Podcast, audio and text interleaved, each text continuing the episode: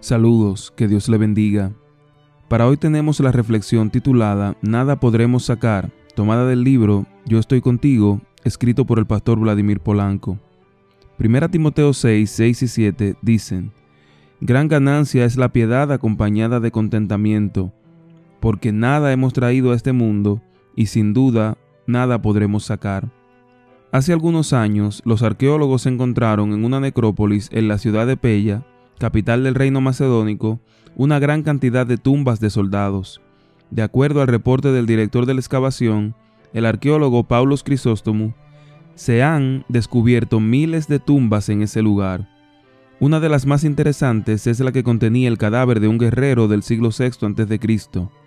El soldado había sido ataviado con una costosa vestimenta funeraria, que incluía casco de bronce, placa de oro, armas, joyas de oro y plata, espadas, lanzas y jarrones. Según la revista Historia National Geographic, sobre su boca, sus ojos y su pecho se hallaron láminas de oro bellamente decoradas con figuras de leones que simbolizaban la fuerza y el poder real. Llevarse las joyas y los bienes de la tumba era una costumbre muy popular entre los egipcios y los romanos.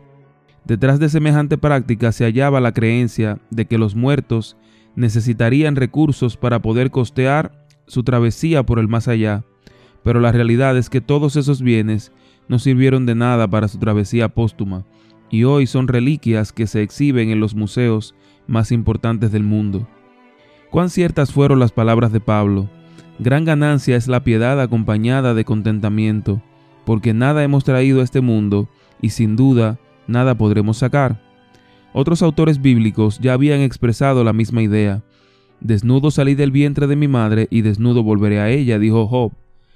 Cuando muera no llevará nada ni descenderá tras él su gloria. Todo apunta a una obviedad que no podemos seguir soslayando. Nada de esta tierra, ya sea fama, fortuna, reputación o gloria, podrá acompañarnos cuando llegue nuestra sepultura.